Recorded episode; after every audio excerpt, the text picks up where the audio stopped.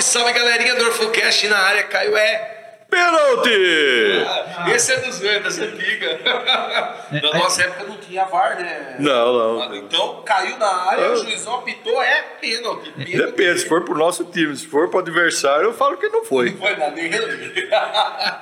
Aqui, aqui eu já vou dar um spoiler, porque o time do lado sempre é. Mas com Ah, certeza. Isso é intriga. Intriga dos anti. Ah, e eu, eu vou falar um negócio, eu tenho até medo esse ano aqui, velho. Eles iam visitar de novo a segunda divisão. Do jeito que tá andando, do jeito que tá andando. Hashtag falta 41. Fingiu 45, não cai mais. Ah, então, É verdade. se a conta já tá assim, Você já tá na se- terceira rodada do campeonato, tá contando Não, assim? é. pode melhorar, né? Mas a a expectativa hoje, infelizmente, não é boa. E hoje aqui recebemos no Rodolfo Cast, né, Rodolfo? Recebeu um grande ícone macatubense, Eita. Ado Gali. esse é. Esse eu não tem quem não, não conheça em, em Macatuba e região. O Ada é, fe- fez parte de várias gerações, vamos dizer assim. É, e outra, detalhe, músico. Bonito. Ah, Aí não, é por sua conta. Elegante. Por sua conta e risco.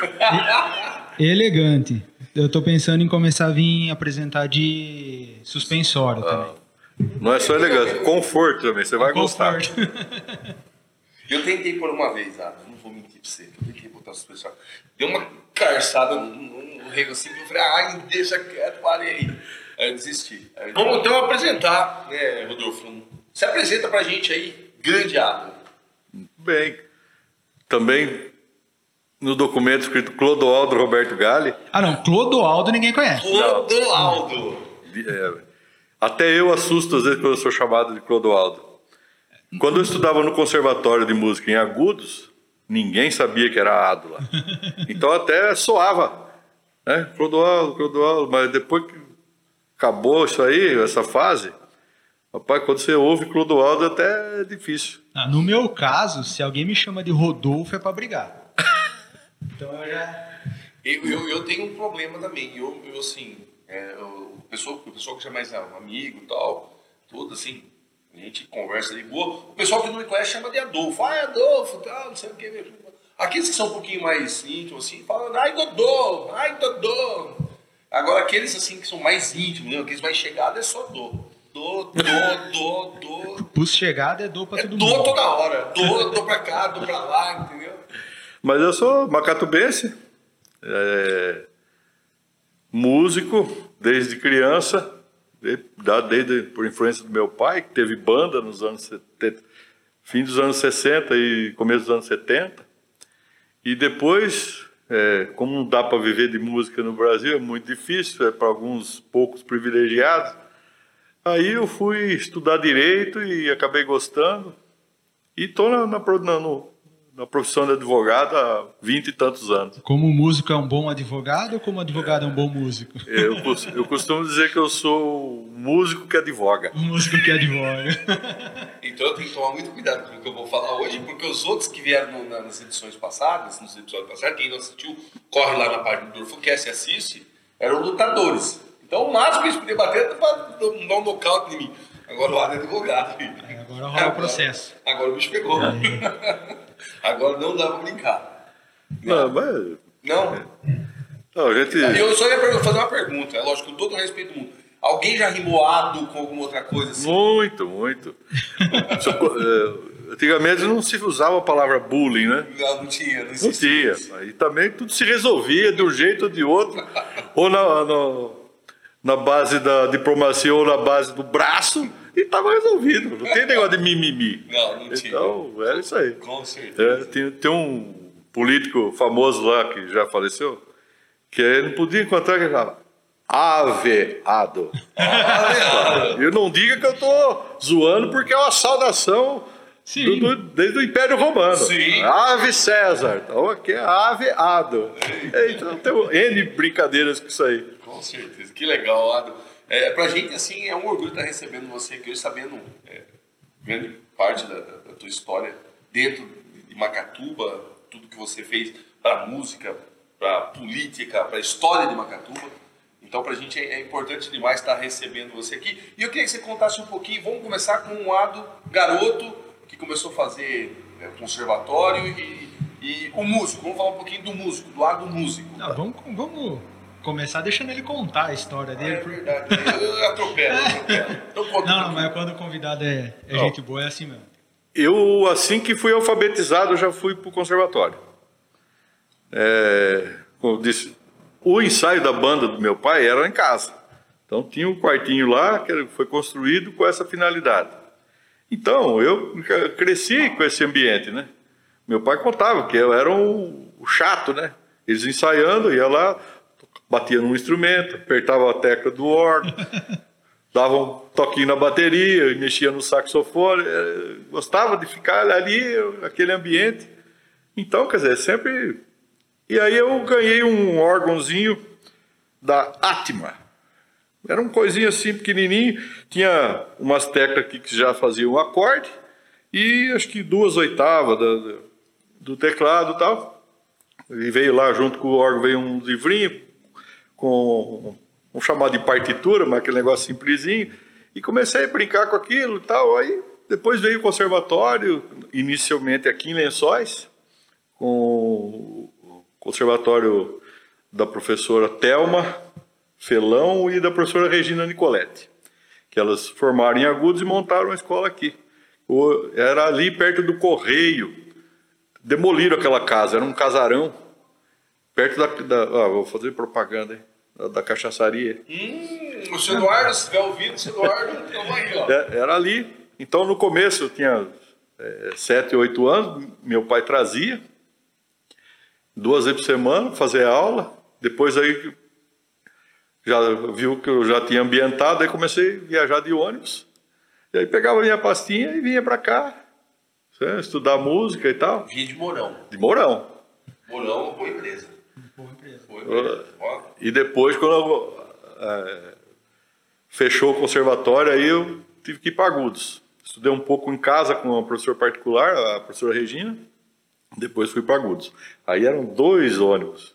Vinha de Mourão, descia a Tinha que fazer rodoviária, escala. foi pegar o Expresso de Prata e ir para Agudos. E depois voltava e que sair correndo, pedir cinco minutos de, da aula, da última aula lá, para sair correndo, pegar o, o ônibus, senão não dava tempo de chegar e pegar o ônibus das seis, que era o último que ia para Macatuba. E sempre lotado, aquela famosa frase. Um passinho para trás, por favor. Um passinho para trás, por favor. É, nós sofremos muito, mas aquilo para quem é jovem não é nada, né? É, aventura. Nada. E aí formei lá em 88, com 18 anos. E nesse, nesse meio tempo já, já tinha banda, né? E qual que foi o primeiro instrumento? O, o órgão, mas depois É, o conservatório foi de piano. piano. Tá. É, e lá estudava música erudita, né? Embora é, meu pai que dizia, ó, se você aprende o erudito, tudo para você depois é fichinha. Eu falava, pai, eu gosto. de-" Não, vai aí que tá certo.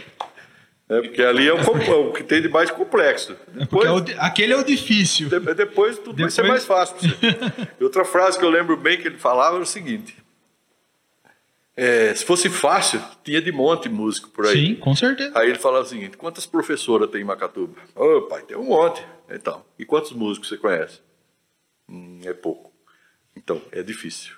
Não, com certeza. Eu acho que o, o, o músico, a gente, a gente vê o esforço. Sem desmerecer, pelo amor de Deus, Não, Não, eu com certeza. a, que- que o- que a- a o- profissão dos que educadores. o, que o músico ele, ele sofre muito, como você falou. São poucos aqueles que conseguem viver de música hoje.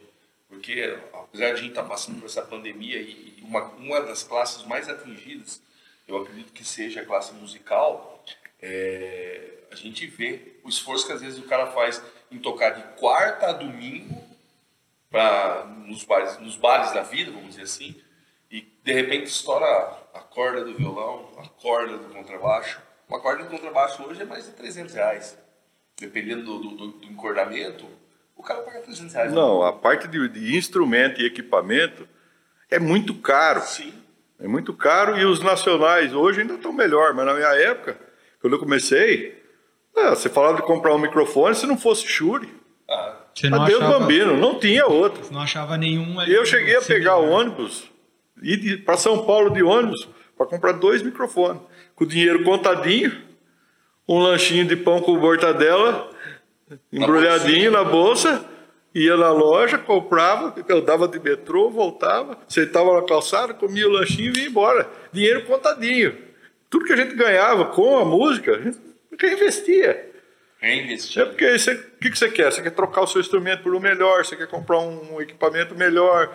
Não acaba nunca. Ah, uma iluminação, pô, olha o que surgiu agora tal. Dinheiro, dinheiro, dinheiro.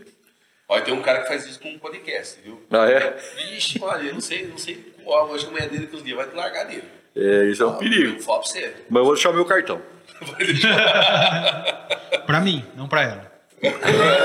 Vai que, né? É, Nunca sabe quando vai precisar. exatamente. Não, mas eu falo pra ela que é doação. Eu não gasto dinheiro com isso. É, eu falo você ter até medo desse menino. Cada dia ele chega com uma coisa diferente, viado. Se você tá preocupado é, do seu filho ir pro mundo das drogas, faz ele ter um podcast ou virar músico. Não vai ter dinheiro pra gastar com droga.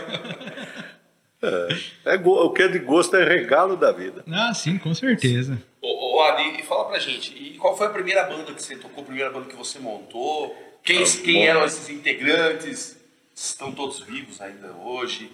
Tocando junto até hoje. Olha que maravilha. Então fala um pouquinho pra Tá. gente sobre essa banda. Quando eu tinha 12 anos, nós montamos a primeira banda. Desculpa a sua pergunta, cortar você. Rock and roll? Não. É... e Quando eu tinha 12 anos, é 1982. Então, 82, 83 é o- aquele surgimento do rock Do rock, nacional. exatamente. Então, nós pegamos toda essa fase aí de Barão Vermelho, de Paralama de. Sucesso, Titãs. Legião Urbana? Mas o começo foi assim. é, Mais uma vez a influência do pai, né? Tinha um caderno da época de baile do meu pai lá. Um caderno pautado, mas ele não usava pauta. Ele escrevia só os acordes, que a turma hoje conhece por cifra, né? A sequência de, de, de acorde, a harmonia da música e tal. E aquilo lá era a sequência das músicas do- do- dos bailes que eles faziam. Então, a gente reunia ali, ele ajudava eh, nos ensaios, incentivava, tal, ó, pega essa música aqui. Começou a tocar as músicas da época dele, né? E lógico, música, você fala, música boa não envelhece. Não, Com certeza. Então a gente tinha no repertório um, algumas músicas da época antiga e ia pegando o sucesso da época. Porque o, o negócio de, quem, de, de banda de baile eh, tem que ser variado. Tinha, né? Hoje não existe mais baile também, infelizmente. E agora Acabou. a pandemia, acabou mesmo. Então tinha que ser variado, né? ritmos variados e sucesso do momento. Aqueles temas de novela, que é aquela música que vai ficar cinco, seis meses no, na- em alta, né? na visibilidade do, Até pra não correr o povo. risco de você tirar uma. Eu gosto dessa música, tira ninguém gosta dela. É, sempre a gente toca o que gosta, Não, mas. sim, mas você tem que ter mas aquelas que é, como toca- diz o, né, o Milton Nascimento, o artista que tem que ir onde o povo está. né? sim, sim, com certeza. Então, começou assim, né? Com aquelas músicas antigas, aí foi introduzindo o sucesso do momento e tal. É, It's Raining Again, do Supertramp, saiu essa época, eu tô lembrando aqui. Então a gente ia. E ensaiava todo dia, no mesmo quartinho lá de casa. Então era eu, meu irmão, Kleber na bateria, o Sérgio Guiotti na guitarra e o Edilson Oliveira, o gato, no contrabaixo.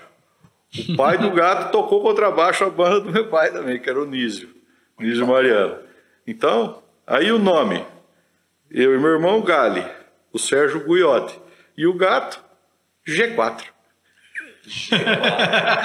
aí a gente começou a tocar em, em festinha de aniversário, na casa do- dos amigos. É, naquela época, Macatuba estava construindo o asilo, né? Então o Rotary e o Lions praticamente trabalhava todas as promoções sociais. O Rotary é mais antigo, mas o Lions estava surgindo naquele ano também. É, todas as promoções voltadas para a construção do asilo. Então tinha lá o quermessão do Rotary, tinha a festa da macarronada do Lions, e a gente ia tocar lá. Não ganhava nada, mas gostava né, de participar, de, de mostrar o trabalho e tal. Então começou assim. Aí em 86, que foi a época do plano cruzado, né, aí nós resolvemos investir um pouco mais e pegar a estrada, começar a fazer baile mesmo. Aí nós pegamos, meu pai foi presidente do clube lá do SEC, E aí começou a ter contato, né, conhecimento com empresários que vendiam as bandas nos, nos clubes. E aí o cara falou, não, eu vendo a banda dos seus meninos e tal, e faz um cartaz tal. Nossa, foi caro para fazer esse cartaz. Imagino, imagino. Nós tocamos um monte de tempo sem ter cartaz, porque você tinha que fazer o tal do fotolito, para depois mandar para a gráfica para rodar, até para tirar a foto, era um, não era um filme comum, o negócio era caro, rapaz, para gente. Hoje qualquer câmera Pois é, imagina. Nós viemos aqui, aqui para Lençóis, o Honda que tirou a foto, Jorge Honda, lá perto da, da na, na, na, esquina da 25, da 25, 25 ali. O, o Zé B que penteou nosso cabelo, tá, tá. fomos lá, tiramos, acho que 8 ou 10 fotos, porque não tinha assim muito, para depois aproveitar ela que nem um slide, para ver qual ficava melhor, e aí fizemos cartaz e começamos. E aí os caras tinham, tinham dois empresários, esse é da região de Sorocaba e outro de Marília. Então Marília vendia para essa região da Alta Paulista aqui, e de Sorocaba pegava esse vale todo aí. Nossa, pegamos cada bocada, seu moço. Mas era quando, quando o cara ligava e falava assim, ó, vendia uma data em tal lugar, era uma felicidade. Falava, pô, vamos tocar. Aí a gente olhava aquele calendário assim, os empresários faziam um calendário para deixar nos clubes e tal, para facilitar o agendamento de baile. Aí a gente usava aquilo lá e quando se pintava assim, vermelhinho, olhava no meio, oh, vai ter X data daqui para frente. O que, que dá para comprar já para deixar para pagar quando receber o baile? o, o, para viajar, a gente alugava um caminhão baú. E, e a gente ia lá dentro do baú, junto com o equipamento. Depois que carregava tudo, Aí amarrava na carga, aí jogava os colchões ali, as roupas pendurava de, com cabide na, na, na guarda do, do, do, baú assim, fechava a porta e ia embora. Rapaz, quando queria ir no banheiro, não tinha comunicação com a é, cabine. Não tinha como avisar o E, e não existia celular também naquela época. Rapaz, batia naquele baú, xingava. Tal. Esses filhos da mãe, não para nunca imposto nenhum, tá achando que tá levando boi aqui dentro, não é possível. Rapaz, não é, tomar água no caminho. Cada história, caminho. cara. Aí até que nós conseguimos comprar uma F4000 e aí nós fomos fazer o nosso próprio baú. Aí nós fizemos com uma repartição. Então a gente ia, a parte da frente era que nem um, um apartamentinho para gente ir e os equipamentos não, não ficavam juntos, era na seção de trás ali. E aí nós colocamos uma janela em cima que era uma, uma saída de emergência e outra janela embaixo que dava para o vidro do motorista. motorista. Vidro, motorista. E, a, e, a, e, esse compartimento, ele, a porta dele abria tanto por dentro quanto por fora. Nossa, evolução danada, né? aí, que, e aí a gente viajava assim. E quem era o motorista depois que vocês compraram o caminhonete? O meu irmão. Tocava a noite inteira e depois vinha, vinha dirigindo, cara. O baterista, o cara baterista. que descansa. O baterista quase nem cansa. Rapaz, né? mas o homem é um monstro. Verdade. O é um monstro. Aquilo ali, te contar. O vocalista fica... Se ele apertasse um negócio com o alicate, ela fala, não é possível, rapaz. Vai ter que chamar alguém aqui. Porque... Não dá pra soltar. Ele fala, mas por que isso aí? Você tá esperando que vai sair água? De tanto apertar vai sair água? Quantas, quantas vezes não brincamos desse jeito aí? Mas... É, o vocalista é o que fica de boa lá. Eu, eu, eu, eu, vou ser sincero pra você, eu acho que o vocalista é o cara que mais sofre. Eu acho que não. É eu acho que é o cara é. mais folgado da banda. Sabe qual é o sofrimento do vocalista? O medo de perder a voz. Ah, com certeza. Isso é. Cara, que angústia. Se eu pegasse uma gripe e tivesse aquela agendinha que eu falei com três, Nossa. quatro bailes marcados, rapaz, que, que sofrimento. E dá-lhe gengibre em cima. Gengibre, é. Conhaque? Conhaque não. Conhaque. Isso aí é mito. Isso é mito, eu também. O cara que fala que vai tomar um negocinho para esquentar a voz. Rapaz, mentira, mentira, mentira, mentira. Pode parar com isso aí. Acaba com as cordas vocais. Ixi. Chá de romã, né? No carnaval chá a gente fazia. Romã, fazia gargarejo com chá de romã. Aí tinha um baterista que vinha ajudar no carnaval, e minha mãe fez o chá e levou, deixou no camarim uma jarra, e como ele revezava com meu irmão, ele ficava lá, o meu irmão estava tocando, ele estava lá, sem fazer nada, né? Aí ele viu aquela jarra lá, todo mundo tocando lá na frente, ele lá atrás do camarim. Ah, vou tomar um gole desse suco aqui.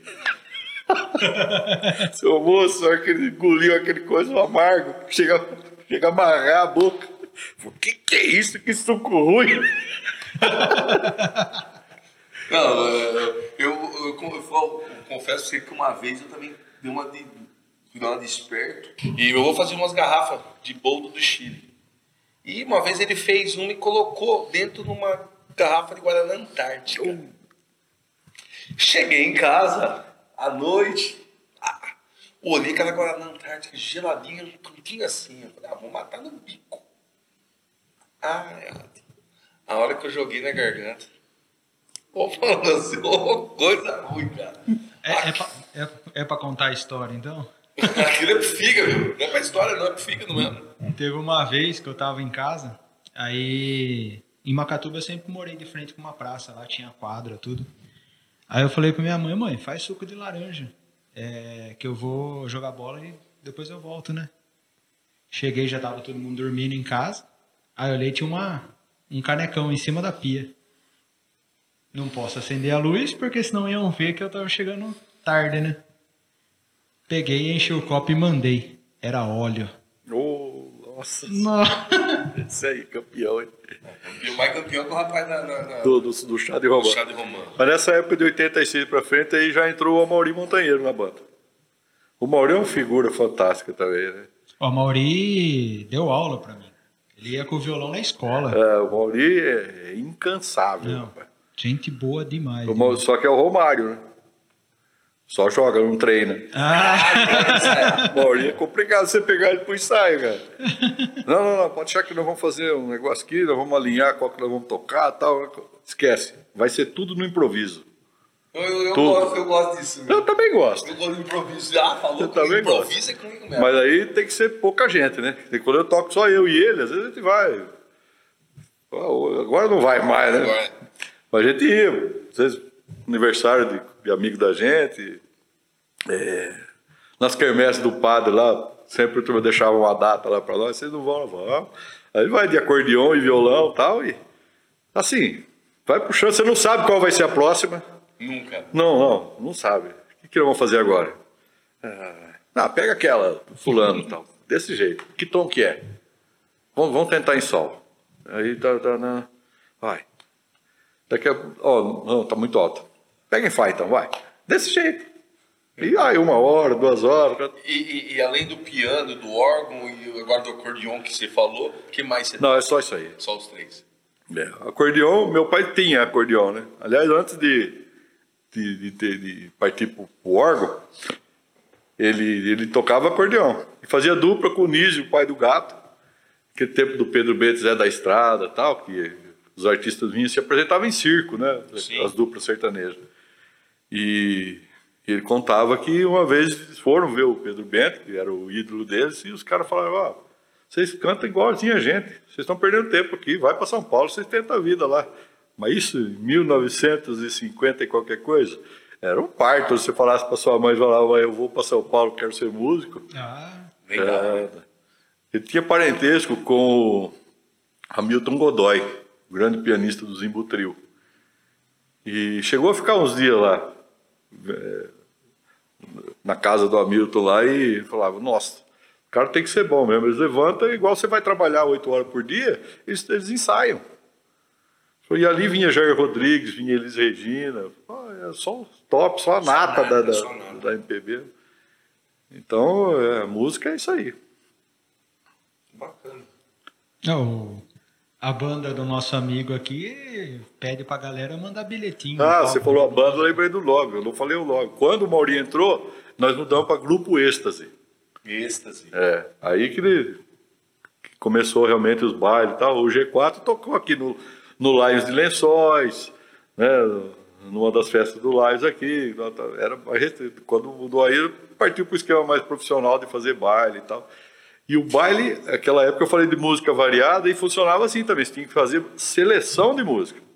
Não é assim, eu vou tocar uma de um jeito, outra de outro. Então você pegava um ritmo, por quê? Porque o casal ele saía da, da mesa, ia para a pista dançar, ele não ia querer dançar uma música. Não, com certeza. Então você tinha que falar, bom, se é samba, é samba. Então você começava com o mais lentinho, ia acelerando o ritmo, deixando os mais puxadinhos para o final. Aí os casal que já não tinha muita habilidade já ia parando e ia ficando só os ases do, os da- pé de valsa. só os pés de valsa mesmo e tal. Pô, e a gente tocava e admirava, porque tem uns, uns casais que dançavam demais.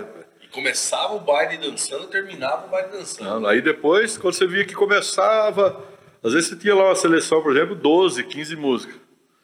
Mas é para ter segurança. Aí você olhava assim, cara, já tá cansando. O pessoal não aguenta mais dançar samba. Já começou, você vê os casais saindo, ficando três ou quatro, você pava, muda. Então, o músico de baile ele tem que ter essa, essa eh, percepção e, e, e ter um repertório com essa diversidade. Aí você vai deixando o rock, deixava o rock pro final, porque a hora que dá aquele barulhão, os casais vão embora, ficava só a molecada. E a molecada respeitava, esperava a hora deles chegar, né? Nossa, era um negócio fantástico. E, e Pena canta, que acabou. Você canta também, Ando? Canto. Eu sempre cantei a maior parte das músicas. Depois que o Mauri entrou, a gente dividia o repertório. Né? Revezava. E que você gostava de cantar? Rapaz, eu gosto. Eu só não, não gosto de, de rock metal, aquele rock muito pesado, nunca fui chegado. Mas meu gosto é muito eclético, cara. Vai de Jackson do Pandeiro e Luiz Gonzaga a Frank Sinatra, passa por Ivan Lee, Chico Buarque, Tim Maia, sou fã do Tim Maia, tinha lá a coleção dos LPs ainda. E, nossa, muita coisa. Música instrumental, o Zimbutril, adoro ouvir o Zimbutril até hoje. Agora com Spotify, essas outras streaming aí, tá muito mais fácil de você garimpar, mas tem umas coisas que eu ainda procuro e não acho ainda, rapaz. Tem umas coisas antigas e tal, que eu gosto de fuçar. Então eu falo, mas como é que você conhece essas coisas? Ah, De, de- de procurar mesmo. assim. Uma que a gente viveu uma, uma parte do negócio. né? E, e outra, daqui a tempo tem que tocar até Rei Conif, né? Você, tipo, imagina um baile que não tivesse uma seleçãozinha do Rei Conif. Então, ainda não tive- que não tivesse instrumentos de metal, de sopro, da banda, você tinha que se virar, fazer o coro tal, solar no teclado, aí tinha que ter lá pelo menos umas seis músicas, senão os casais Senão chiavam. senão não era baile. Chiava, é, tinha que ter. E, e, e fala um negócio pra gente. É, de todos os. Você falou, é, região de Sorocaba, região de Marília, de todos esses bailes que vocês fizeram, um, um, assim que você acha que marcou a tua, tua vida musical. Fala assim, nossa, aquele baile, além de ter muita gente, ou às vezes, às vezes não tinha tantas pessoas, mas foi um, um- um baile, um, um lugar que você tocou que você falou assim, esse lugar se eu pudesse voltar uma vez por ano para tocar pra mim era rapaz, eu vou te contar, não tinha baile ruim. Não tinha, porque é aquela frase, escolha fazer o que você gosta e você não vai trabalhar um único dia mais na sua vida. Aquilo para nós era festa. Nós chegamos a tocar um baile uma vez em São Miguel Arcanjo, cidade que é, grande produtora de fruta tal. Quem promoveu o baile foi uma turma de escola, negócio de formatura. Aí houve uma dissensão entre eles lá e brigaram uma turma com a outra, tal, uma, uma turma boicotou o baile. Aí chegamos lá, montamos, tinha mesa de fruta, tal, que se fosse baile do Havaí e tal, e não, e não deu gente, cara. A turma não aparecia. Por quê? Porque estava obrigado, a turma que tomou o poder lá da comissão lá e ficou sozinha e o resto do povo não foi. Ah, por mim, se tivesse cheio, era melhor. Mas tá meio vazio, nós vamos tocar do mesmo jeito e acabou. Até que eles chegaram e falaram, meu, pode parar, não precisa mais tocar não. Vocês estão tocando aí, tá dando até dó, porque não tem ninguém para assistir. Mas, para nós era sempre festa. acabou virando um ensaião. É, nós, nós tínhamos um, um- lugar perto de Sorocaba que o empresário sempre vendia a domingueira lá. Era um lugar. Eu ver se eu lembro a cidade, cara. Salto de Pirapora. O clube tinha dois ambientes. Tinha um de música mecânica e o conjunto tocava na parte de cima. E, e era uma domingueira boa. Então ele vendia uma data, um sábado lá para a região, e jogava a gente no domingo lá. Então você tocava sábado e depois ia até lá, almoçava, ficava por ali, tocava no domingo e vinha embora. Domingo era mais cedo, não era das 11 às 4, porque todo mundo tinha que trabalhar no outro dia, né? Na Ninguém era segunda-feira. músico só, né? É. Aquela história, mas você não trabalha? O que que você faz? Eu sou músico. E trabalha. Mas, e trabalhar? Você não trabalha? Quantas vezes você já ouviu isso? Várias vezes. E quando ia sair para viajar para o baile, eh, ia despedir, tinha um que falar assim: bom divertimento. Eu dou um duro lascado aqui. rapaz. A noite inteira. E dá a impressão que eu tô indo passear, rapaz. Pô, vai, tudo bem. A gente acostuma com essas coisas também. E aí, né, nesse lugar aí, então, o, pessoal, a música mecânica rolava lá e a turma subia e descia. Quem queria dançar outros tipos de música subia, via o conjunto e tal. Chegava a fazer um Réveillon num clube de Piracicaba, que era um baita de um clube, cara. Saiu no jornal a foto do cartaz do conjunto. Aí o, o Vadico, tio Vadico. Tio Vadico. é, ele trabalhava lá e ele trouxe o jornal pra gente, tudo orgulhoso, porque ele era presidente do clube quando nós começamos a se apresentar no clube. Ele falava, ah, eu que lancei esses meninos. O Vadico é o marido da Rosinha que te deu o bolo. Ah, não, na verdade, na verdade, quem deu o bolo foi a sua prima. É. Eu aproveitei que a Rosinha estava na mesa e como eu conhecia a Rosinha, foi o primeiro recebidos do podcast Ah, tá. do Dorf. Um bolo de Um bolo- aniversário. Um bolo de aniversário. Um Na verdade, foi bem recebido, foi pedidos, né? Foi pedidos. Porque começaram a cantar o parabéns e eu falei, vou ajudar a cantar o parabéns, eu quero o bolo no final. E foi o primeiro pedidos que a gente recebeu no podcast. Eu, E quem- o, o Vadico ele fez a seguinte proposta: ele pegou o clube, estava uma situação difícil, uma época ruim do clube e tal, quando ele pegou a presidência. Aí, para movimentar, ele falou: ó, vocês têm que ensaiar mesmo, não tem? Leva as coisas suas lá para o clube, vocês ensaiam lá, eu turma assiste vocês ensaiando e tal. Falo, vamos, não é bem assim, Vadico, tem que ter um pouco de. Não, mas tal, tal. E nós começamos a fazer uns bailinhos no clube nessa época. Tipo assim, ó, eu não tenho muito para te pagar, mas vocês também têm que mostrar trabalhos seus e o começo é sempre assim. O cara fala, viu, não adianta você querer cobrar muito, não, mas você vai aparecer, vai ser bom para você, porque outras pessoas vão querer contratar, né? Então tem, tem essa conversa deve existir até hoje, Com né? certeza. Ó, o importante é você vir aqui tocar com a gente. Não vou poder pagar muito, mas ó, você pode ter. De repente parece um aniversário, que vai pagar um pouquinho melhor, outro bar vai ver você tocando, vai convidar também. Essa conversa vai ter ter sempre, com certeza. E naquela época, os clubes fechavam calendário né, do ano. Então, você pegava um empresário que tinha muito conhecimento, então ele, ele chegava no Clube Macatu, por exemplo, quem que costuma vender aqui? Ah, é o fulano de tal. Aí ele abria o catálogo dele lá e falava, ó, o que que você quer fazer esse ano? Presidência, diretoria. Ah, vamos fazer um baile do vermelho e preto, vamos fazer um baile do aniversário da cidade, fazer o Réveillon. Ó, então, para esse baile aqui é esse estilo, essa banda tal. E os caras escolhiam quanto que é tal, fechava o contrato. Tanto é que, quando a gente ia no clube, tinha um, um mural que eles pregavam o cartaz da banda lá com a data. Ó, em setembro, dia tal, conjunto tal. E a gente ficava admirando aqueles cartazes. Puta, olha essa banda, cara. Não via a hora de chegar ao baile. Movimentava toda a cidade, né? As mulheres faziam roupa nova, vestido novo. Os homens compravam sapato. Tal. Era um acontecimento, o baile daquele mês ou a cada dois meses do clube. Então era um evento social que tinha na, na, na cidade, era o baile. Eu, eu não sei com, com quem que eu tava conversando, que é, é, da, que tocava no- há mais tempo, Ele não quer falar das antigas. É, não tem problema. que é da, da- do naipe Seus, assim, que, é, que ele comentou que o baile de Aleluia era um dos que mais lotava. Porque naquela época a galera agu- aguardava mesmo a, quarentena, a quaresma, então ficava lá os 40 dias da quaresma sem baile, sem nada, nem tinha na verdade. E aí diz que o baile de Aleluia era o que mais bombava. É, é verdade. Lotava, lotava. Tanto é que na tabela das bandas, o Aleluia era dobrado, Mais o cachê. Hum, E o Réveillon, três vezes. nossa. Então, se você cobrasse mil reais para se apresentar, no Réveillon era três mil. E no Aleluia era dois mil. É, o... Deixar até aqui no card, que eu nunca lembro o lado. É, a gente conversou com o Periquito. E aí ele comentou Episódio passado. o episódio passado. passado. É. É, e ele comentou disso aí, que como era fazer festa antes e agora, como mudou a cabeça da- das pessoas, tudo, né? Não, realmente a quaresma era um negócio que parava tudo.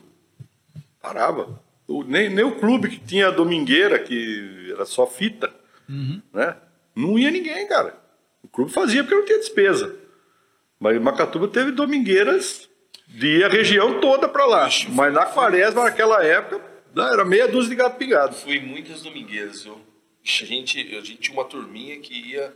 É, o SEC, na, na, na época ali, meados de dos anos 90 ali, finalzinho ali, 91 até 98, 99, eles faziam uns eventos bem bacanas, inclusive é, participei de um festival da canção que teve lá, a gente ficou entre as 20 melhores bandas, uma música de um, de um parceiro nosso, que, que é o Cristiano Virado, o senhor conhece? Claro que eu conheço.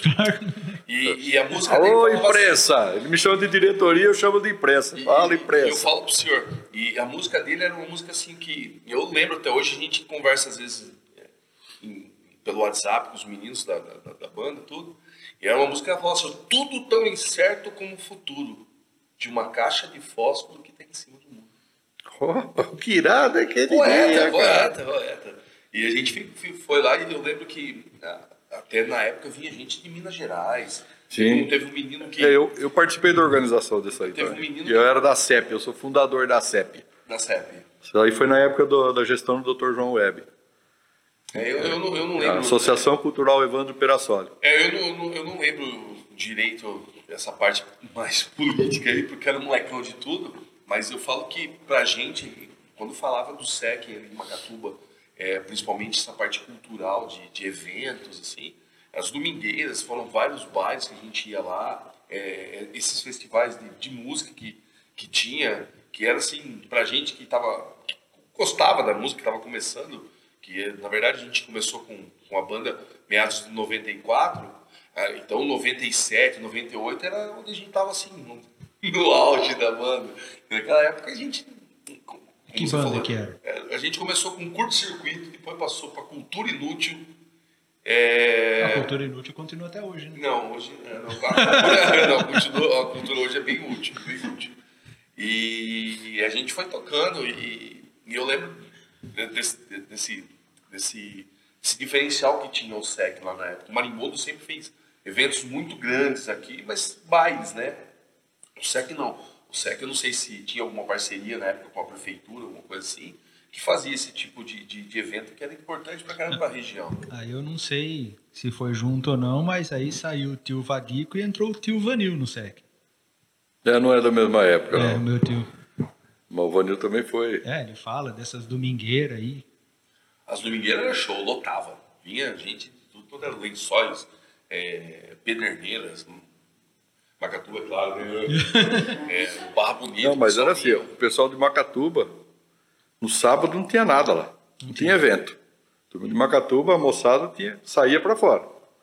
E no domingo era o inverso. Todo Os mundo. de fora vinham para Macatuba. Não, Mas sabe que isso aí é, meio que ficou enraizado na galera?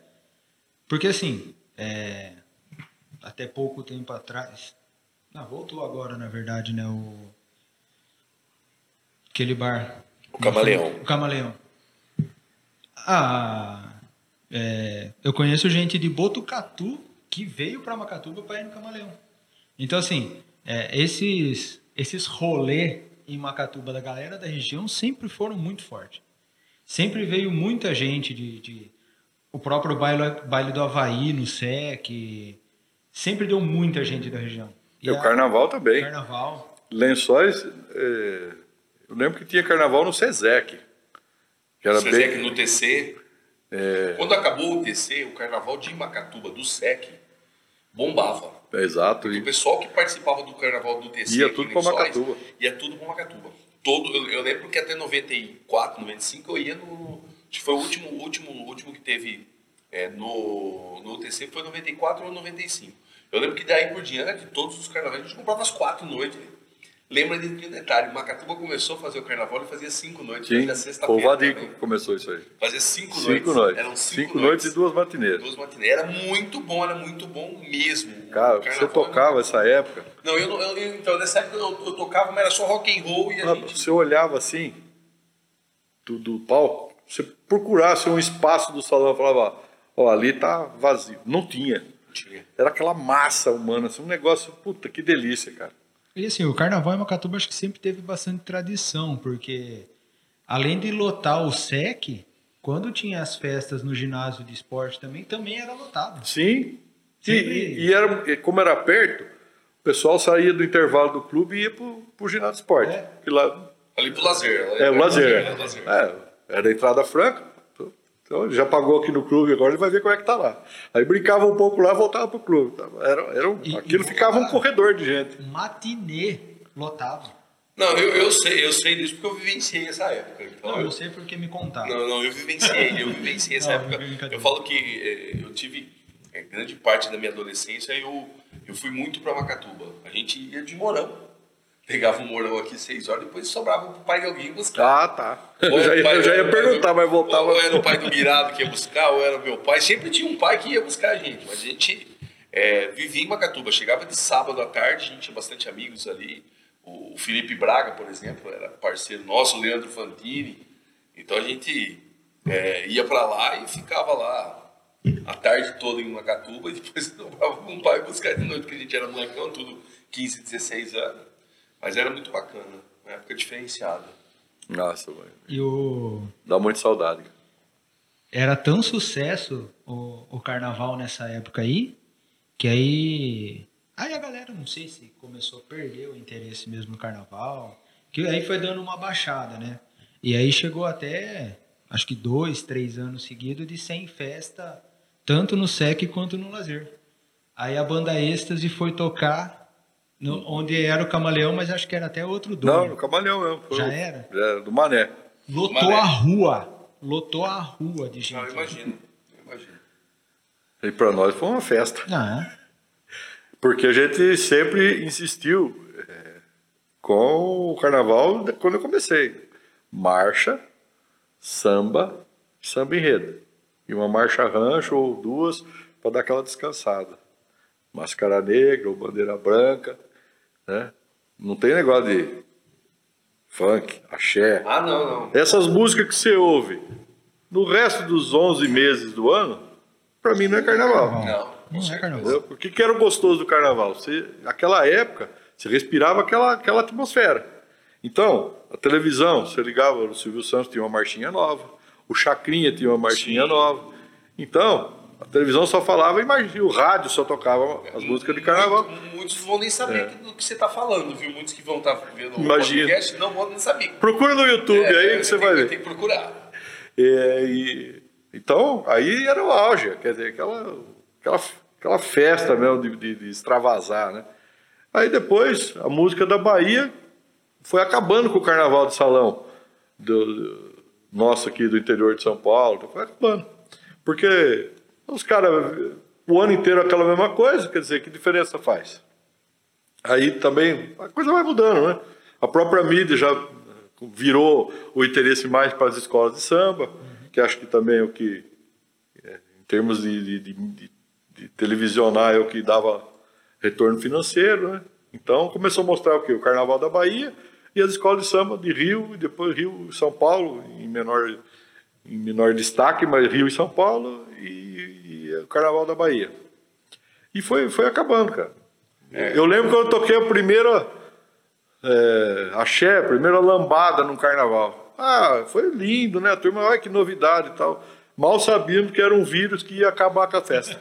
que era o começo do fim. É o começo do fim. É, porque eu, eu lembro, eu era menino, eu lembro que tinha os, os bailes de carnaval que, ó, somente a TV Bandeirantes, Transmitia. a, antiga TV Manchete, eles transmitiam os bailes de, de carnaval, eram bailes mesmo lá, coisa, e lá entrevistavam, o cara, Sim, ah, estamos é. aqui, como de que é, é, foi destaque, não sei onde. Então era muito bacana, porque era, você via lá o bailão do carnaval, né? as mulatas dançando, era, tudo era um negócio totalmente diferente. E depois isso foi acabando, porque eles falou, virou só um marketing das escolas de samba e do, É. do carnaval baiano, né? O carnaval de salão foi sendo. foi migrando pros bloquinhos. Então aí você não fechava mais o. E outra coisa também que eu percebi, vivendo essa fase, é que quando eu era pequeno, se falasse assim, nós vamos viajar para a praia no carnaval, rapaz, era um parto. Tudo era difícil. Ah, sim, com certeza. Não, depois de um tempo começou, ah, não vou estar aí no carnaval, nós vamos para a praia. Ah, nós vamos não sei onde, vamos viajar, viajar. Quer dizer, mudou o foco da diversão. O baile deixou de ser a, a diversão do, do- do pessoal. Quantos anos mais ou menos hoje Macatuba não faz baile de carnaval no SEC? Nossa, faz tempo, hein?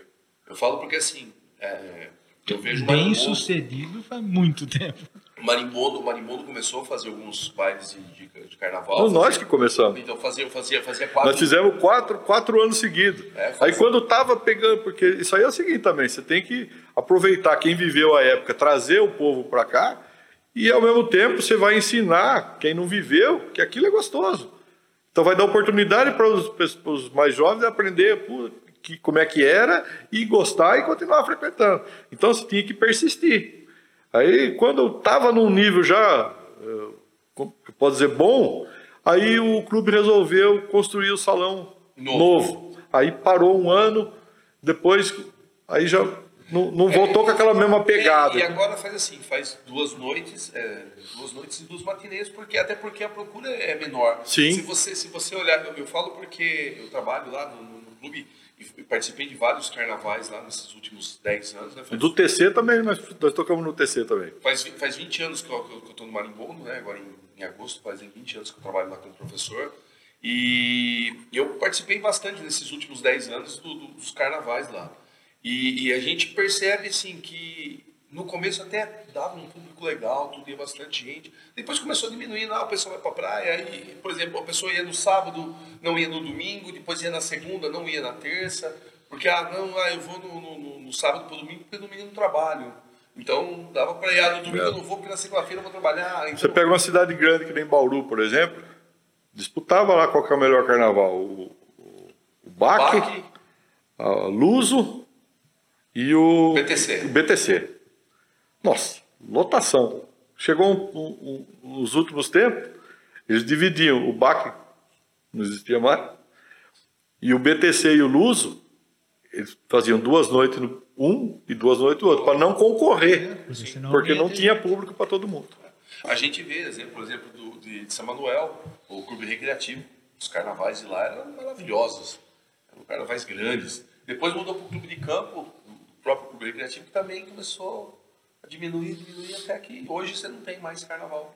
São Manuel, que é uma cidade próxima da gente também. Não tem mais carnaval. Então, realmente. É, eu digo o seguinte, o carnaval já está, e cada vez vai ficar mais, assim, as pessoas vão saber o que é, o que foi, porque a professora na escola, igual faz festa junina, é uma data folclórica. Então tem lá, ó, carnaval, marchinha, confete, serpentina, fantasia e tal. Isso aqui que é o carnaval. Aí a criança, ah, é isso, carnaval. É só esse contato que ela vai ter. Né? Não vai viver, não vai viver Não aquilo vai que a gente vive. Mas é também a constante evolução. Não, não sabemos como vai ficar agora esse lance de escola de samba, né? Porque dois, dois anos já sem carnaval, você está escutando cada vez mais que o pessoal está tirando incentivo, que vai ter que virar um negócio mais privado. Então é, É, é a é, evolução as coisas da vão coisa. mudando. E a gente tem que se adaptar e aceitar. É, nós vamos ter que se adaptar pós-pandemia para saber como vai ficar as É. coisas, né? E a- Infelizmente essa pandemia veio e a gente não sabe como vai ser Com daqui para frente, né? Depois que todo mundo tiver vacinado, depois que todo mundo puder estar saindo, vamos dizer assim, dentro de uma normalidade, poder participar dos bailes, ambientes fechados, estádios de futebol, a gente vê aí no caso da Eurocopa voltando o público no- nos estádios. Então a gente vai ter que ver como vai ser o mundo, né, pós-pandemia, a gente ver como vai ficar esse tipo de situação. A gente já vinha numa, numa, uma, uma caída né, de eventos dentro de, de tipo bailes, né? A gente já via que não tinha mais é, tanta procura desses bailes mais, vamos dizer assim, bailes mais clássicos, né? É, e hoje a gente vê que pós-pandemia pode ser que isso aí acaba se extinguindo, não tenhamos mais. né? é, não só. é, vai mudar, tudo vai mudar. Mas assim, não só carnaval. É, na época do boteco, a gente também viu que isso que o Ado falou do, de- do clube fechar o ano inteiro. Você chegava a olhar o calendário do clube lá, era praticamente é, são 50, 50 semanas no ano lá, tinha 35 fechado com dupla sertaneja. Chegou uma época. Então, é, quando você. É óbvio, né? Você tem que pensar no que dá dinheiro e naquela época era o que trazia a gente pro clube. Mas você tem que pensar também na galera que que você está deixando de lado. É verdade. Você trouxe um público e afastou outro. Sim, com certeza. Tanto que a primeira festa do boteco, lá em Macatuba, tinha gente na porta, não conseguia entrar, de tão cheio que tava. Porque você tava nessa onda aí de é, sempre com dupla sertaneja, dupla, de novo. É, não, e o, não, não, não antes, de vir, a, antes de vir a pandemia, andou tendo uns eventos lá de flashback, né? Sim. Você vê que tem público. Pra, tem, pessoal tem. Que viveu essa época tem saudade, quer. Né? Já estão né? já estão com os filhos crescidos, né? Não tem que deixar mais com a, com, com a avó e com o avô e tal. Já pode tentar pensar em sair para se divertir um pouco mais. Então começou a ter um pouco de, de, de né? aquela, aquela nostalgia de voltar, só que aí já difícil com banda, porque a, a banda encareceu demais, né? Uhum. E por isso que começou. Naquela época não tinha muito negócio de barzinho, não. O cara tocar sozinho e tal, mas aí as coisas vão. A economia vai, vai fazendo as pessoas se adaptar. Então, eu vou contratar uma banda de seis que custa X. Não, peraí, eu vou pôr um cara e um violão aqui que ele mantém o pessoal aqui do mesmo jeito e eu gasto Y. Cara, foi na, barateando as assim, coisas. até para mim foi uma honra, porque na, na minha formatura, que é lá em Jaú, quem tocou foi a Fly By Night. Muito boa a banda. Pô, e, e, o nome que eles conseguiram chegar era, era banda. Aí você vê aqui da gente, não sei se por ser formatura tinha, mas é, foi um preço acessível. Então, assim, até bandas grandes é, tem que se adaptar a isso mesmo. Ah, tá acabando os bailes. Então, tinha uma banda, uma banda baile de Bariri, que ele, com a mesma formação, eles tinham uma banda só de rock. Então, eram os mesmos integrantes, mas tinha dois nomes. Ah, é, é banda baile? Vai a banda tal. Não, é rock. Ah, vai a banda tal. Que é para até se adaptar. É, para poder ter mais campo. Sim. É, hoje eu falo, hoje se a gente for para analisar banda baile e banda de rock, num, é, é, muito pouco. É muito pouco lugares que você vai ter para você poder tocar. É que assim também, banda baile não dá para ser barato, porque normalmente tem, tem dançarina, tem. É, veja só, é outra coisa que, eu, que não, foi dando a conversa aqui, eu fui, fui pensando. Naquele tempo que eu comecei, os casais iam no clube para dançar. Sim. Não ficava prestando atenção. Um, um, ou outro que gostava mais de música ia assistir mais, prestar atenção na banda e tal, mas o negócio era você manter um, um ritmo, porque se você. É, o, cara que vai dançar, ele está preocupado com o ritmo. Então soou gostoso. É a música que ele gosta, está tá no ritmo, ah, é a festa pro cara. Depois começou a surgir bandas show, né? Aí, aí é diferente. O cara Sim. não vai para dançar. É, com certeza. E tinha uns, tinha uns casais que reclamavam, inclusive. É, essa banda fica trocando de roupa, tá, tá, eu quero saber de dançar. Espetáculo eu vejo em teatro, vejo na televisão. Não, é questão de gosto. Mas é, as bandas, bandas show começou a tomar conta do cenário. Que aí é bailarina e tal. Só que quem está dançando ou você dança, ou você vai ficar prestando atenção na bailarina no palco. aí foi até quando começou telão, é, fogos, fumaça. Isso já estava já tava no fim da era dos bailes. Já. Sim, sim.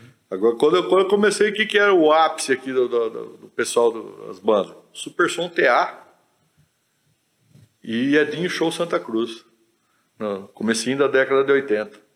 Cara, as outras bandas, normal. Esses caras chegavam no, no clube, vinha com um caminhão descarregar equipamento, não parava mais de descer coisas. Era um negócio é acima, monstro, né? acima da média do, dos Era outros. Super produção. Nossa. Cara. E aí, pô, você, quando marcasse um baile lá, você falava Edinho, ah, vinha a região inteira, todo mundo queria ver.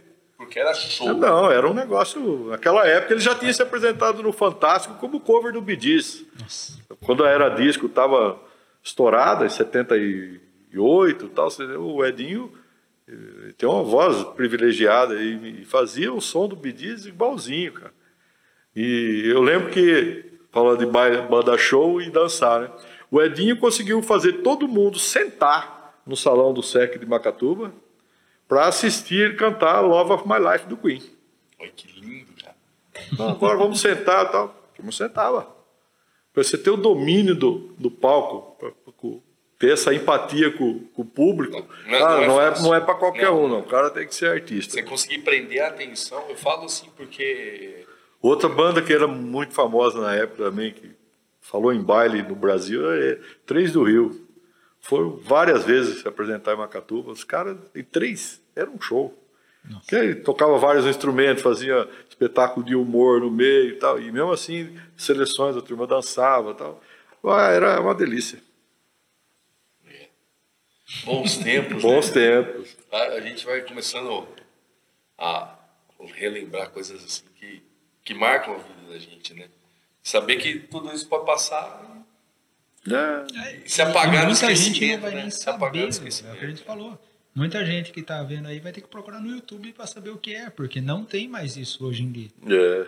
Eu uhum. lembro que tinha um comercial na TV do Gávea Musical, em Bauru. Né? A música de fundo tal. Venha dançar no Gávea Musical. Não era clube, era um, uma casa comercial para dança. Um salão dançante. Salão, é. Eu cheguei a tocar lá, mas já não era esse nome. Inclusive tem uma história bacana o proprietário, nós chegamos lá tarde, montar o som e tal. Daqui a pouco veio o dono. Oh, tudo certo aí, tá montando? Vai, tô, tô tudo certo. Ó, 11 h 17 começa o baile. Um olhou pro outro. 11 h 17. Normalmente o baile, o que você fala, das 11 às 4 era. Aí, mas tudo bem. Daqui a pouco ele de novo. Ó, então tudo certo? 11 h 17? Não, tudo bem, 11 ninguém conseguiu saber. Ele não, não explicou que, por que, que ele queria 11 e 17. Mas ele, ele, insistiu duas ou três vezes, conversando com a banda lá. Quando chegou 11 e 17, o que aconteceu? Atacamos a primeira música. Fiquei esperando lá. Quando o ponteiro deu pá, 11 e 17, entramos. Mas qual que era a psicologia do cara? As bandas folgadas, falam que começar às 11 horas, se não tem público, o cara não começa. Aí é 11h30, 20 para meia-noite, 15 para meia-noite, começou a chegar mais gente, aí ele começa. Já foi 45 minutos sem tocar. Uhum. Então o cara, se ele dá um, um, horário picado desse, fica na sua cabeça, e aí você fala, não, pô, o cara falou 11h17, tem que começar 11h17, né? Olha só que, que estratégia. Às, às, vezes é uma superstição também dele, de repente... Vamos tocar uns 17. Não, mas não deu outra. Ninguém perguntou o porquê, mas todo mundo respeitou. 11 e 17. E agora fala um pouco pra gente do Ado fora da música. Quem é o Ado fora da música? O Ado pai, não. o Ado advogado? Não existe. Fora da música não existe. Ah, é, então, é, tá. paralelo, e concomitante. Tá. Fora jamais. Quando, quando o Ado viu que a música não era para ele. Não. Ah, para que isso? Bom, é, eu nessa época eu pensava realmente em só fazer viver de música e acabou. Eu dava aula de, de, de teclado e, e, tinha banda, tocava em casamento, não se virava. Aí terminei o colegial, estava sem fazer nada, não pensava em fazer faculdade, porque na cabeça você vai ser músico. É, aí a minha mãe era professora, do Fernando Valese, e aí ficou falando, ah, a dona Vera, que é diretora, está procurando o aluno lá para não deixar fechar o curso de contabilidade, curso técnico de contabilidade, porque não tem procura, tal, vai fechar o curso. O que você não vai fazer? Você está sem fazer nada mesmo? Fui lá, matriculei eu e meu irmão. Aí conseguimos mais um ou outro que já era formado também e tal. Sete alunos. Não fechou o curso, fizeram. Aí eu fiz dois anos, formei técnico contabilidade. Nesse meio tempo abriu o magistério. Só que esse era de manhã. Aí o que, que eu pensei? Bom, curso magistério vai me dar uma didática, né, para me dar aula de música, vai me acrescentar alguma coisa. E comecei a fazer o magistério. Aí fiz o primeiro ano, fiz o segundo ano, porque tempo, tinha ficado muitos anos sem ter o curso magistério na cidade, então tinha uma demanda represada. Né? Então abriu, deu uma sala enorme, é, bastante, né? e a procura foi grande. Aí,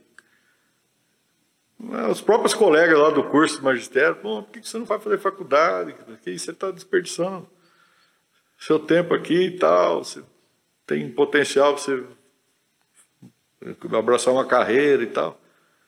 E eu, né, firme, pensando que ia conseguir viver da música, não ligava muito para isso.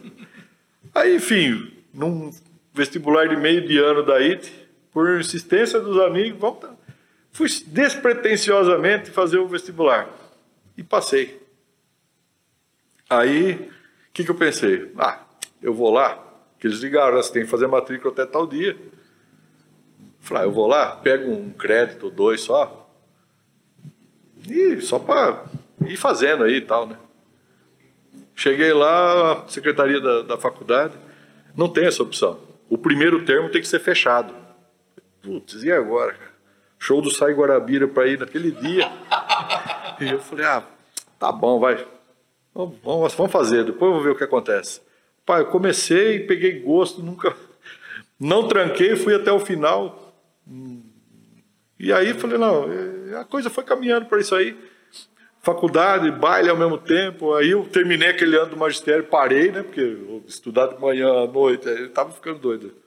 Aí, depois, é, em função da política, nós ganhamos eleição lá no Partido Verde com o doutor João. Fui trabalhar na administração com ele.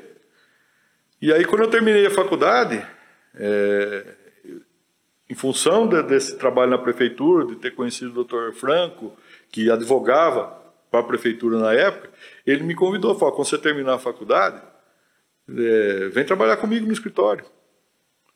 É, a gente faz um, fazer uma sociedade tal. Eu sempre gostei de trabalhar com mais alguém e tal. Falei, ah, tá, beleza. Aí eu terminei em 95, é, honrei a palavra com o doutor João, fiquei até o último dia do governo foi em 96, e aí em janeiro de 97 eu passei para o escritório do Franco. Então, desde 97 que eu que estou na advocacia. Aí depois é, o Franco parou para fazer outros projetos, e, e, eu fiquei com a minha banca de advocacia lá, eu falei, o que, que você costumava fazer? Eu falei, meu amigo, advogado de cidade pequena, se ele inventar de querer fazer só uma coisa ou outra, ele não sobrevive. É a famosa clínica geral, você tem que fazer de tudo um pouco. Né? A gente restringe uma ou outra matéria lá que você não tem muita afinidade, ou não gosta de trabalhar com aquilo, mas é, na maioria das vezes a gente tem que, tem que como é que é? cobrar o escanteio e correr para a área para cabecear. E é uma coisa que eu gosto de, de, de fazer, seja de escrever, que eu, eu gosto de, de, de ler e, consequentemente, de escrever também. Então, seja montando peças, escrevendo, defendendo tese nas ações, ou fazendo audiência, também tenho gosto pela comunicação, em função do, da experiência como músico. Né? Tem gente que não gosta de advogar porque não gosta de falar. Ah, ele se sente, fica nervoso, vai fazer uma audiência, tem que debater com, outra, com outro colega, ou, ou com o próprio juiz, ou promotor, fica, né, fica embaraçado. Tal. Então, vai. A carreira jurídica ela tem essa, essa vantagem, e quando me incentivaram a fazer a faculdade, já me disseram isso, falaram, vai fazer, você tem N é, chances de, de se desenvolver na carreira jurídica. Você pode fazer um concurso para a área policial, para delegado, para investigador, para juiz, para promotor, para procurador do Estado, enfim, é, tem, tem, tem uma gama muito grande. Então você pode gostar da advocacia e ficar. E foi o meu caso. Então, tem escritório hoje lá e a gente, em função até de você falou que todo mundo conhece, né? Então, em função disso também, graças a Deus, a gente tem um, um nome respeitado na cidade e a gente consegue trabalhar com isso.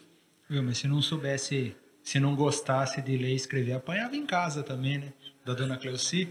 Ah, minha mãe. Mas ela não era, assim, uma, uma exigência de, muito firme, não. Mas é. Sempre deu uma liberdade pra gente. Até a página 2, assim. Acompanhava, claro. Mas se eu falar só. Que nem quando eu resolvi falar, não, terminei o colegial, não quero fazer faculdade. Ela nunca me falou, não, não admito, você vai ter que fazer e tal. Falou, tudo bem, você sabe o que está fazendo, o dia que você achar que, que, que, precisa, você vai fazer. Ela deu aula para mim, nossa, é. adorava. É aquela professora do, do tempo antigo, né? Aquela, aquela turma, ela, Claire, Dona Irene, Dona Ini. O pessoal formou N gerações de macatubenses lá, né? Aquele tempo do caminho suave. B com A é Bá, B com E é B. Aquele tempo o pessoal sabia. Aquele tempo você aprendia a ler. Não tem esse negócio de, de ah, tem que interpretar o que o aluno quis dizer aqui. Não. Meu amigo, não. É, escreveu, não leu, o palco meu. Meu B com, B com A é Bá. E Bá, Bá e B com acabou. A é. Mas Isso, aprendia. Aprendia. Aprendia. Com certeza. Quanta reguada. Ixi, Maria. Vai tempo bom. Ô, ô, Ado, e, e família? O Ado Família, como começou essa formação? Então, é, eu. No meio da música, né? Conquistar uma, uma pessoa no meio da música, ela entender se era música. É, não, então, Não é, sei se quando você- ela me conheceu, Não eu sei já se era está com ela até hoje, mas... Já era músico, então eu acho que é mais fácil, ela não tem como reclamar, né? Já era assim quando você chegou. Mano, e quando eu falo, viu, tô pensando em tocar e tal. Ela fala, você tá pensando? Não, você já resolveu que você vai, né? E não Você adianta tá eu falar que não é pra você ir, porque você vai acabar indo do mesmo jeito, né? Então, pra não brigar, o que, que eu vou falar? Você vai. Mas é, comecei a namorar ela com 16 anos. Foi a primeira namorada e estamos juntos até hoje. Namorei 12 e já tem 20 e tantos de casado. Tem dois filhos, a Júlia, que é mais velha, e o Otávio. A Júlia com 21, o Otávio com 15. Mas é. Quando a gente parte para esse formar família, você muda o foco da sua vida. Até então, é, tanto faz, vou para lá, vou para cá. como diz o ditado popular, não tem um pardal para dar água, faça o que quiser. Depois de ter família, não. Aí você tem que pensar no que você vai fazer, porque tudo tem reflexo na sua casa. E qual é o objetivo da gente? É formar os seus filhos. Eu digo isso, a, a minha, a minha meta para esse plano aqui é formar os filhos. Depois que eu formar os filhos, acabou a minha obrigação. Eu vou, aí eu vou viver assim, livre e solto. É. Aquela, aquele peso, aquela obrigação, acabou. O que, que você tem que dar para o seu filho? Uma boa formação moral, né, que isso é aquela educação de casa, de princípios, de ética e tudo, e a formação acadêmica. A partir daí, você não tem que fazer mais, você deu, aí cada um vive a sua vida. Você fala, mas você tem garantia de que eles vão ser aquilo que você queria que eles fossem? Não, ninguém tem. Ninguém tem. Mas a garantia que eu tenho é que eu ensinei o que eu achava que era certo. Deu o seu melhor. Sim, sem dúvida. princípios. Continuo dando até hoje. Você tem que dar a base. O que ele vai construir dali para frente depende só dele, não tem. É, exatamente. E aí eu recebi isso dos meus pais, Sim. né? E assim eu passo para os meus filhos. Conhecimento passa adiante, é bem isso mesmo. Eu também tenho, eu tenho quatro. Uau! Eu tenho quatro. Igual um amigo nosso lá que foi fazer uma reunião da prefeitura e veio a equipe do IBGE para tratar do censo. Aí a moça já abriu a reunião assim falando: Olha, Macatuba tá assim num limite da faixa para chegar na faixa superior do, do censo tá?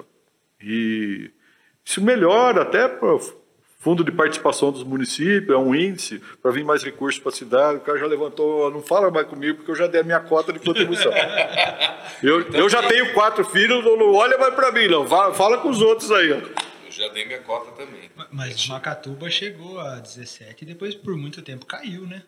É, é, acho que pela pró- própria característica da economia da sucro-alcooleira, que é o forte lá, safra, né? não safra, oscila muito né, a população.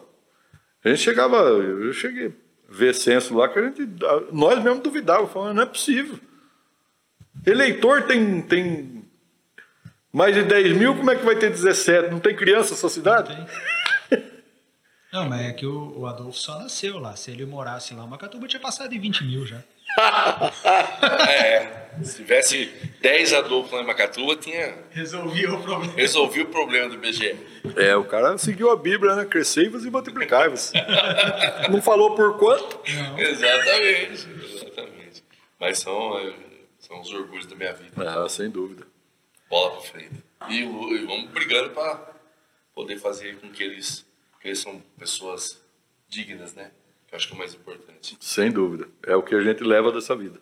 Com certeza. O resto não cabe naqueles pedacinhos de madeira que tem quatro alças.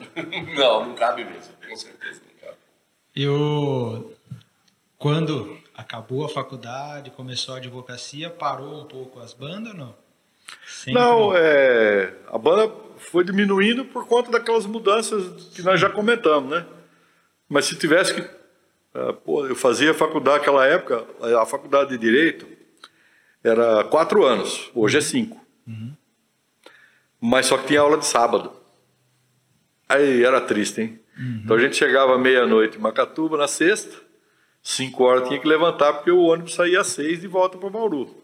Aí você tinha que esperar terminar a aula da, da USC, que acabava mais tarde que a nossa, acabava quase meio-dia. Nós íamos chegar no sábado, uma hora da tarde. Quebrado. E às vezes tinha ensaio, às vezes tinha baile. Ensaio. Ah, pai, é, era complicado. E aí hoje a formação da banda tá como? O grupo Extras existe até hoje. É. O Sérgio continuou tocando, depois de uns tempos ele ficou mais caseiro, que não quis mais tocar. Aí o Douglas Dias, da banda La Frequência, uhum. a gente trabalha, pegou ele como freelance, trabalha, trabalha, isso. É. E ele, ele topou, aí nós começamos a fazer um showzinho, Camaleão, com, com, o Douglas. E aí o meu irmão mais novo, nessas alturas, já foi aprendendo também. Ele toca sax e canta, que é o Cleito e veio para a banda Clayton, também. um grande cientista político. Nossa Senhora. sempre com, com análises. Sim, sempre bloqueado né, no Facebook, no Instagram. Então ele, ele, ele, manifesta um dia e fica 15 fora. Ah, a gente costuma falar que ele ganha férias. O Facebook dá férias para ele de 30 dias. É, e não é por falta de orientação jurídica, viu? Porque eu falo, a noiva fala, que também é minha colega advogada, mas ele, ele é impossível, hein? É, aí é complicado. Aí, então hoje, o Kleber na bateria, você vocal e piano, e o é, Clayton. O Clayton no sax, e o Gato no, no, contrabaixo, e o Douglas na guitarra. Vai? Extra. Extra. É, esse é o. Uma vez o cara olhou a, a letra do escrito êxtase, quando eu for fazer o tal do cartaz, depois eu vou contar outra história do cartaz também que é fantástica. A letra é tipo de um giz de cera, assim, né? E é uma letra cursiva, letra de mão, que a gente falava lá na escola. Aí um cara chegou uma vez, eu estava tocando no lugar, olhou o cartaz assim, isso aqui que é o exotase? Nossa! eu não sei onde ele achou letra O no meio daquilo ali, exotase. Mas a história do cartaz é o seguinte, é, o empresário esse de Sorocaba, ele, ele achou uma gráfica lá para nós que, que, que fazia mais em é, no, no, bairro do Belém, em São Paulo. Ah, vamos lá, levar o material lá para os caras para tal do fotolito, o cara rodar o cartaz. Aí fomos os quatro. Eu, o Kleber, o Mauri e o, e o gato. O Sérgio não estava nessa. Era um sábado, saímos de manhãzinha, levantamos tempo meio fechadinho. Aí o Mauri e o Kleber de blusa. E eu e o gato, não, manga de camisa. Aí eu falei, ah, São Paulo, que lá muda o tempo toda hora, vocês vão passar vergonha com essa blusa aí. Ah, tudo bem, passar vergonha eu tiro. Bom, pai, quando nós desembarcamos lá na porta do lugar, o trem estava fechado aí, esperando o cara chegar. Pensa no frio. frio. E ninguém queria falar para não dar o braço a torcer, né? Porque já tinha aberto a boca aqui, falando que vocês iam passar vergonha com a blusa, quem estava se ferrando era nós, passando frio. Aí o Mauri, aquela peça, deixou passar um pouquinho e falou assim pro gato: Eu tenho uma blusa aí no porta-malas se você quiser. ah, não, quero não. Né? Mas não aguentou, daí daqui a pouco, o Mauri, dá a chave aí. Abriu o porta-malas, não tinha nada. Zoeira pura. Só pra americana. Essas histórias, você, você conviver com banda é gostoso porque você é uma família, cara. Lógico que é. Eles são seus irmãos. Não, não, não tinha briga não quase, tinha. cara. Não tinha. Então acho que é eu que tenho problema. Não então tinha tá briga. banda errada. Você vê, trinta e tantos anos. E até hoje a gente reúne, no porão de casa tem espaço, as coisas ficam montadas lá. E antes da pandemia, de vez em quando a gente. Vamos, vamos tocar, vamos. para brincar. Quando não tinha convite para ir para lugar nenhum, para se apresentar em lugar nenhum, às vezes a gente tocava para brincar. E eu é, desenhei para comemorar os 30 anos, o Pacolinha foi lá e fez um grafite da nossa banda lá no, na, na, parede de casa. Lá.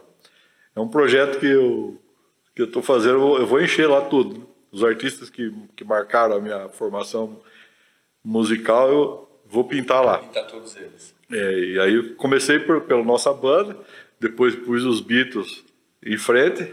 Pai, o Pacola é um artista fantástico. fantástico. Aliás, a agenda do Pacola aqui deve ter muita história legal também. Com certeza. E já tem o Ivan Lins também. Ainda está me faltando alguns outros, mas ele tem uma agenda muito muito complicada, difícil levar ele lá para dar continuidade. Então estou esperando o Pacola. Quando você vai poder lá? Não, não, vamos lá, vamos fazer sim. Não, não. E aí, quando é, der certo, ele vai continuar. É, tem uns trabalhos bem, bem bacanas, bem bonitos. Nossa, é uma, é uma realismo, né? Sim. Muito bacana. Ô, ô Ado, e vamos. A gente vai fazer um bate-bola com você rapidinho, como a gente costuma fazer em todos os nossos podcasts, algumas perguntinhas bobinhas, simples e tudo. Cara, você sabia que o Ado foi um dos primeiros inscritos do nosso canal no YouTube? Eu vou falar pra você que eu sabia que você tinha comigo. é verdade. É, quando eu vi que você ia lançar, eu já fui procurar ver o que é, que eu gosto de. Eu gosto de ler muito biografia. Né? Porque eu gosto de ver a história das pessoas. É, então, o podcast no, no, que no, nessa concepção que vocês estão fazendo é um, é um pouco disso, né? Sim, contar. A micro, lógico que pelo tempo, né?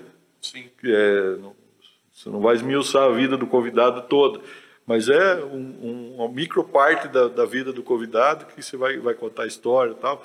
Eu, eu adoro ler biografia das pessoas que, que eu acho interessante e tal, porque você entende como o cara chegou naquilo. Sim. É, a última que eu terminei foi do Silvio Santos. Esse cara é, é um fenômeno. Né? É, é, o cara é de outro mundo. É... Nossa, e você conhecer outras, outras particularidades, você fala, não, é, realmente não é por acaso. Né? O cara chegou onde chegou. É, o, a ideia do programa é que a gente conhece muita, é, muita história, mas de um famoso, de um às vezes a gente não conhece a história do nosso vizinho. Que... É. Você sabe que eu gostava de conversar é, com o seu Dervis, hum. Dervis da Mata. Uhum. Lá do, tinha a padaria, o lanche lá. Para aquele cara sabia de história da Macatuba, antiga, cara. Eu falava, Dervis, você tem que escrever um livro, cara. Ixi, ixi, ele fazia. Mas ele era um contador de história fantástico, rapaz. E a época da faculdade, a parada era obrigatória ali, né? Descia frente à matriz, já parava ali para comer. Todo dia, todo dia, lanche todo dia. Você saía de casa, pegava o ônibus às seis horas, jantava para ir. Mas imagina até meia-noite, a fome. Nem é, nossa, aí todo dia. Aí ele aproveitava aquele tempo, ouvia as histórias dele. Era, putz, que. Sabe uma coisa que eu lembro bastante da, da minha infância? Na pracinha em frente de casa ali, um monte de criança sentado no chão e o Carlitinho contando história.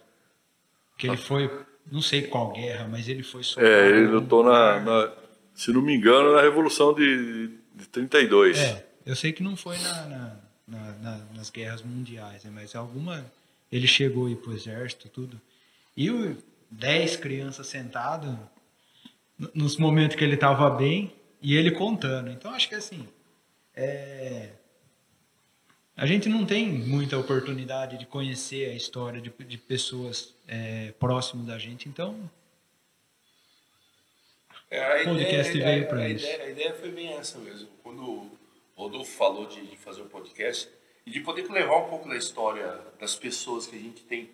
Eu falo assim, porque você tem os ídolos, né? As pessoas que são é, famosas, que, que você acaba é, acompanhando a história da pessoa. Mas às vezes você tem uma pessoa que é teu vizinho, como, o Rodolfo disse, que pô, tem uma história tão bacana para contar e você tem uma admiração tão grande por ele. Hoje está aqui com você, para mim, que, que, que, sou músico, que gosto de música, é um, Cara, é um prazer gigantesco.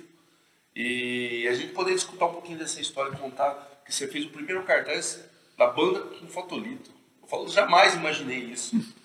Porque quando a gente começou a tocar, não, a gente não chegou a fazer cartaz, vamos fazer cartaz agora, quando voltamos a tocar há seis anos atrás aqui, mas quando faz o cartaz, você manda foto digitalizada pro cara, ele já manda para você um, dois minutos e tá de volta.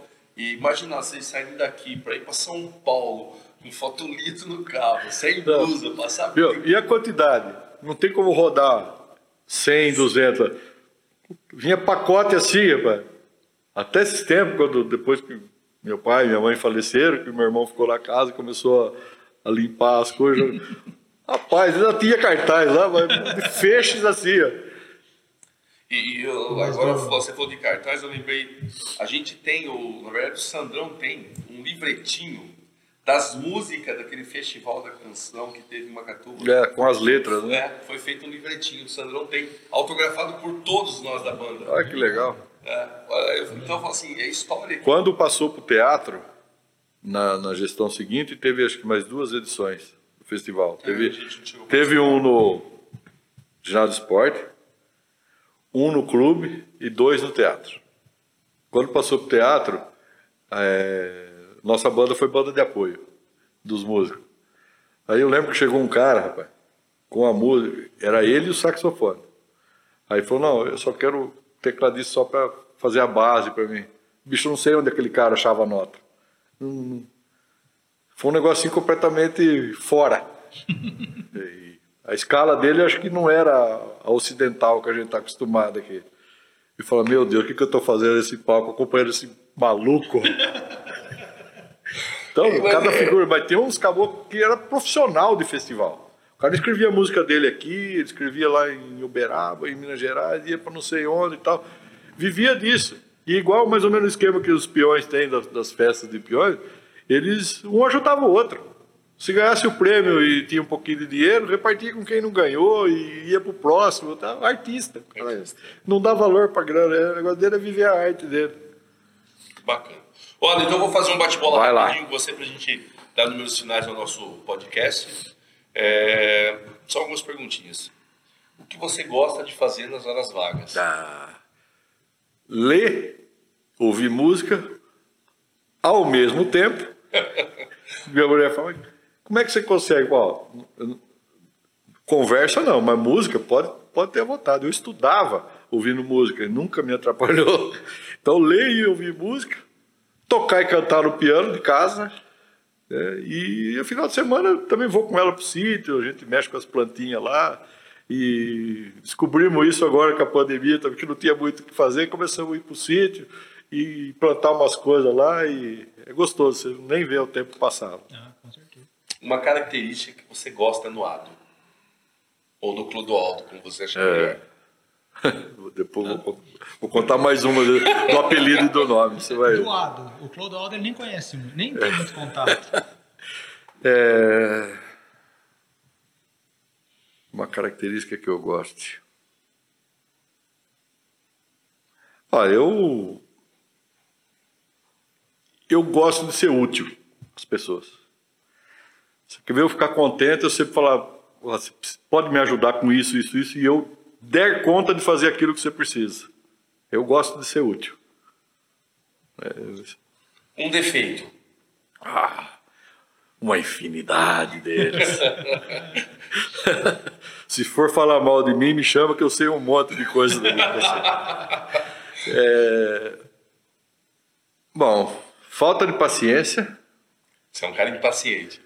Não, eu, eu estouro com uma facilidade. Eu acho que é problema de ado também. Ado. Rápido, rápido, rápido. De 0 a 100 vai rapidinho. E. Mas. que mais que eu poderia dizer? Ah, acho que vou ficar com a falta de paciência. Uma coisa que você não suporta nas outras pessoas. Burrice. A burrice me irrita profundamente. Eu sei bem o que, que é isso. E a impontualidade excessiva também, porque eu não gosto de fazer as pessoas me esperar e não gosto de ter que esperar as outras pessoas. Tudo bem, a gente tolera 5, 10 minutos, mas impontualidade acima do, do, do normal, rapaz, me deixa doido. Tá vendo? Falei pra você arrumar o som Eu antes. falei pra você, tá vendo? Eu avisei você, eu avisei você. do- do- Fizemos o cara esperar 50 minutos aqui, tá vendo? Você achou que tava tudo bem? Olha o troco É, tá vendo? Eu esperava essa. Mas da, da burrice, é... Não, eu achei que você tava falando do. Ah, não, ele tá, tá falando da sua... Eu achei não, que você não. tava falando do, do tempo que demorou pra. É, não é da- não. Você tava falando da burrice? Mas da, da burrice, é- é- tem coisa que até dá pra relevar, assim, mas aquela burrice do cara que... ignorante, que além de, do cara tá fazendo errado, você vai conversar, o cara ainda dá coice, nossa, isso aí é... É, e a, e a, complicado. e a, a burrice, quem que foi? Acho que o, não sei se foi o Nelson Rodrigues, que falou que o- os ignorantes ainda vão tomar conta da terra, né? Porque pelo volume que são, né? Mas é a tal das redes sociais, ela tirou o eu falo que deu voz à imbecilidade. Então é um negócio fantástico, né? E aproximou as pessoas. A informação hoje é, é, é online, aconteceu aqui, todo mundo já está sabendo lá e tal. É, mas, o que, que acontece? Você, vo- você vai nas redes sociais, tem especialista de tudo. Sim. O cara não sabe nada, não estudou nada, mas dá palpite em tudo.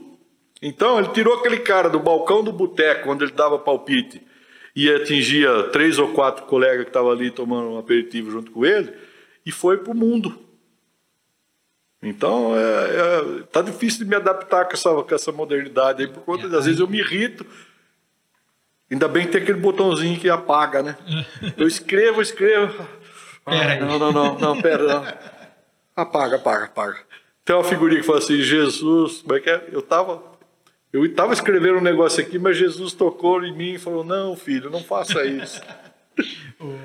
Exercício diário de paciência. E além de tudo, tem aquilo que a gente comentou. Do...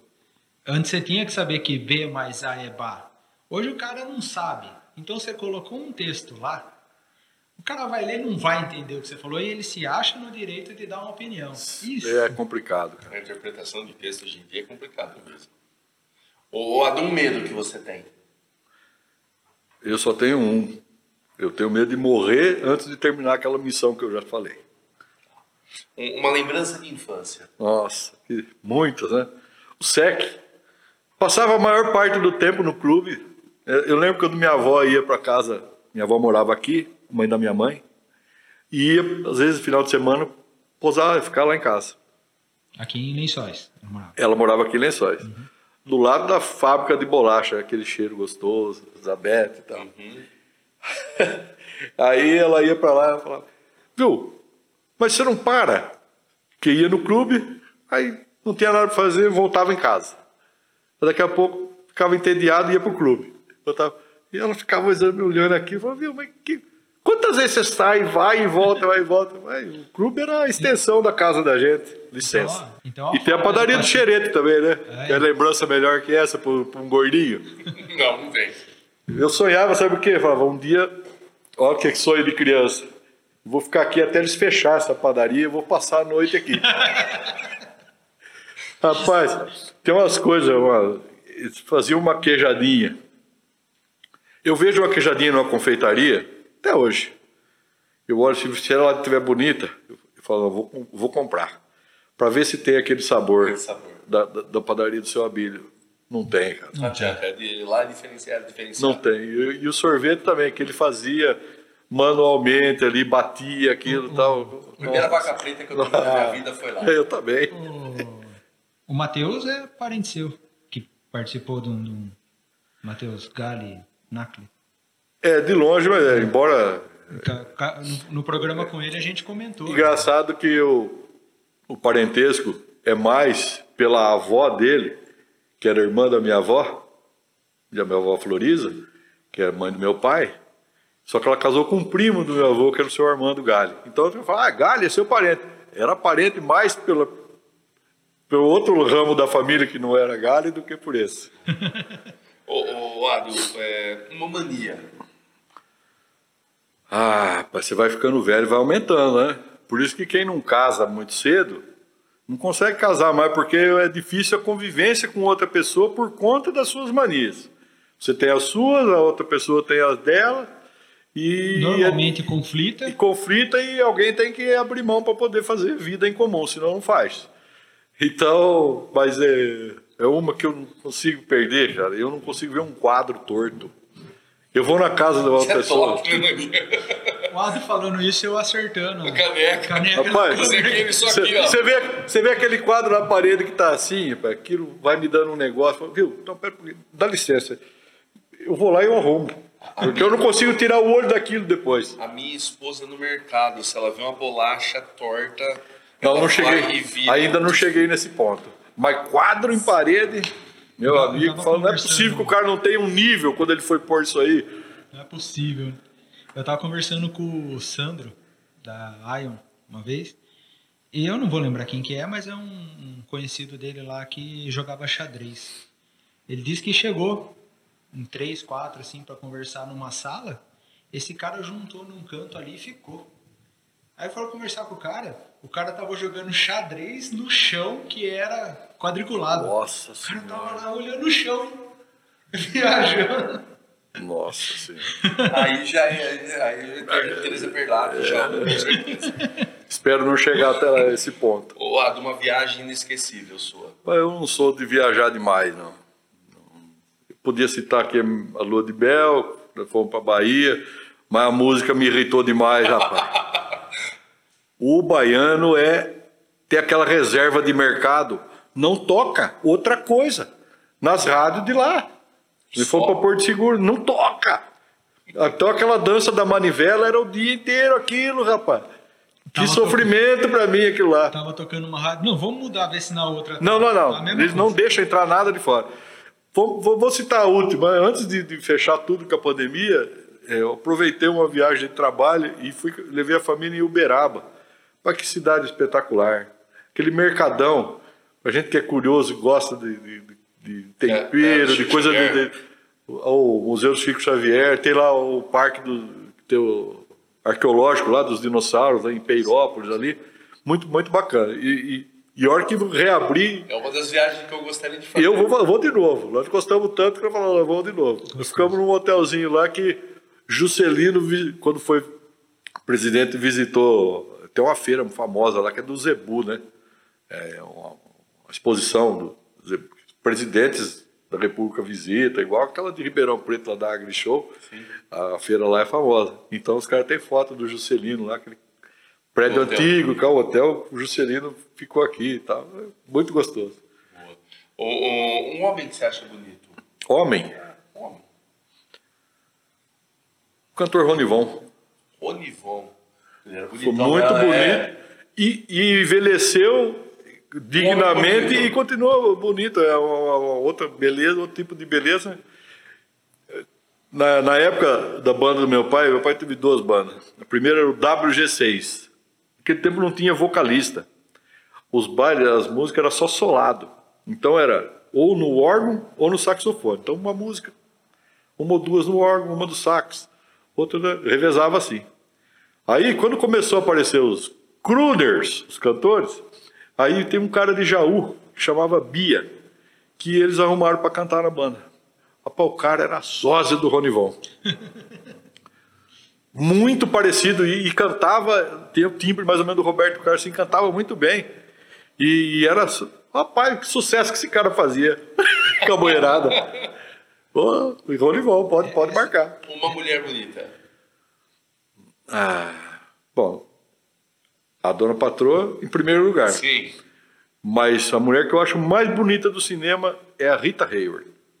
Uma atriz dos anos, sei lá, 40, 50. Para aquele tempo não tinha cirurgia plástica, Photoshop. Photoshop. e que beleza que tinha aquela mulher. Fantástica. Um livro de cabeceira. O Homem Mais Rico da Babilônia, Jorge Samuel Classon. Leio todos os anos, uma ou duas vezes, desde quando eu tive o primeiro contato com ele. Acho fantástico. Já, já vi resenha desse livro, é espetacular. Uma canção que marcou a tua vida. Ah, não é fácil. Uma canção. Depende do dia, depende da época. Né? É, então, não dá para escolher uma, sei lá. Ah, só para lembrei uma aqui, que eu acho que a minha preferida do, do repertório de Roberto Erasmo é Rotina.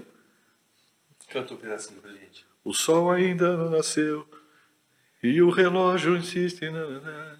É, é assim, tem uma construção de letra e harmonia, ela vai crescendo, harmonia, os instrumentos vão entrando, cada, cada repetição da letra, da, da, da, da e vai, vai aumentando assim um negócio gostoso de ouvir, para terminar no clímax assim, e, e, retrata a rotina do casal, o cara saindo para trabalhar, deixando a mulher ainda dormindo e pensando o que ela está fazendo tal, e, e não vendo a hora de terminar aquele dia de trabalho para mais um dia de rotina, voltar para casa tal, tal. E é a preferida do Silvio Santos também. Estou bem acompanhado. Tô bem acompanhado. Ado, descreva em 10 segundos. Quem é o Ado? Um profissional dedicado, um pai de família zeloso, amigo leal, amante da vida, gosta do que é bom. Comer bem, beber com moderação, com moderação é, e viver. Viver com os amigos. Estar tá perto dos amigos não tem coisa melhor. Quem tem um amigo tem um tesouro. Com certeza. Rodolfo? Ado, queria te agradecer de coração. É, eu acho que assim, a gente, a gente trabalhou três, quatro anos, acho, porta de frente assim, nunca teve a oportunidade de, de conversar desse jeito. É, realmente é, é, a conversa rende. Quando, quando a pessoa é gente boa, assim, a conversa vai embora. Que... Então, muito obrigado por participar do programa com a gente aqui, de aceitar o convite. Desculpa, que a gente já tinha agendado o lado antes, tivemos que cancelar tudo. Então, cara, realmente esse programa ficou sensacional. Muito obrigado de, por ter participado aqui com a gente. Eu, que agradeço. Bom, aproveitando as palavras, Rodolfo não te conhecia pessoalmente, fiquei muito feliz por ele estar te conhecendo, conhecia é, você dos bares da vida, né? Mas nunca tinha tido a oportunidade. Estábulos Bar, você frequentou? Também, com certeza. Rapaz, a gente tinha uma data fixa. Cugão. Acertava a data com É o Sirvinho, normalmente. Sirvinho, Sirvinho. Sirvinho, né? Ah, então terminava a noite, ele já vinha lá. Quando que é o próximo? Ah, vê o calendário aí. Ah, dia tal. E a gente gostava porque ele tinha som e tinha tudo ali, então só tinha que trazer os instrumentos, era fácil. Era a coisa mais gostosa do mundo. Ah, se lotava, né, pai? Era gostoso. Então eu queria agradecer do fundo do coração por ter essa oportunidade de estar conversando com você. Nosso primeiro inscrito no. no, no é um YouTube. doce, se não for o primeiro, um doce. Acho que tirando nossa família. Mas foi um prazer estar te recebendo aqui, tá? Muito obrigado pelas histórias. Espero que essas histórias possam é, levar alegria na vida de muitas pessoas que nos ouviram hoje. É eu acredito que se esse programa tivesse oito horas, a gente ia ficar. Eu ia, cara. Ia. Eu, eu, eu, comecei a olhar no relógio ali, porque é, começou a ter muita conversa. Nós, nós nem passamos pela política ainda. Então, essa a gente vai, vai, vai deixar para uma próxima. eu, sou um, eu sou um ex-político, gostaria de deixar bem claro isso. Ex-político. Já dei a minha contribuição na área pública. Não existe, existe. Não existe ex-músico, não existe ex-político. Não, que isso. Nossa, desde os 18 anos que eu estou envolvido com partido, com. Nossa, já fiz muito, chega. Os mais novos têm que assumir esse bastão aí. Vamos esperar mais um pouco. ah, agora eu lembrei do negócio que eu ia falar do apelido e do nome. Ah, né? Um dia, quando os processos do fórum eram de papel, ah, que coisa. Quando que eu imaginei que eu ia falar isso um dia. Quando os processos eram de papel, a gente fala fazer carga e retirar o processo do fórum para levar para o escritório, né? Então tem o livro carga lá que você tem que assinar, que é a prova que você retirou o processo e tal. Depois na devolução eles dão baixa. Aí tinha uma, uma mirim no cartório do criminal do de Macatuba. E eu cheguei para retirar um processo, aí ela tem que bater o carimbo e anotar lá. Fiz carga para o doutor fulano, dia tal, e dar o visto ali. Aí eu pego aquele carimbo, rapaz, fiz carga para o doutorado. eu dei tanta risada, falei, rapaz, não tem jeito, o apelido é, é mais forte que o nome, cara. Você vê, ela fez assim, inconscientemente. Porque a cabeça dela, coitadinha. Clodoaldo. Que raio de Clodoaldo é esse? Quem que é Clodoaldo? Então é isso aí. Rodolfo, diga tchau. Tchau, tchau, galera. Vamos é, deixar o like, compartilhar. É, se inscrevam nos nossos canais, tanto nas redes sociais, Instagram, Facebook, YouTube. É, curtir a gente também lá no Spotify. E é isso. Manda os recebidos também pra gente. O Spotify é bacana, que você pode ir fazendo outras coisas e continuar ouvindo, que ele funciona em segundo plano. Não, e, é, é. realmente. E outra, é, saiu viajar, põe no Bluetooth do carro lá, você vai embora também. Pro pessoal que quer ser parceiro aqui do, do, do da gente no Dorfcast, só mandar um recado lá pelas redes sociais que a gente vai passar por nosso departamento de marketing Vulgo Érica. comercial. Se precisar revisar o contrato, consulte sempre um advogado. consulte sempre um advogado. Vamos ter, abrir o nosso departamento jurídico também. Érica. Já contratuado aqui. Porque o processo vem, você sabe que vem. Ado, muito obrigado mais uma ah, vez. Eu que agradeço. Diga tchau para os nossos. Tchau, pessoal. Foi um prazer estar aqui. Espero que nossas histórias inspirem né, positivamente algumas pessoas. Eu acho que não vai dar porrada ficar só nessa. Eu também acho não. Ele vai ter que voltar. Vai ter que voltar. Ele vai ter que voltar. Gente, isso aí foi mais um Dorfocast. Queria agradecer mais uma vez a todos vocês que curtiram com a gente nosso podcast. Hoje aqui, com essa figura, esse músico, advogado, pai de família, pessoa maravilhosa que está aqui do nosso lado, Ado Gali. Valeu, obrigado a todos. Caiu na área, é? Pênalti! Apitou, é pênalti.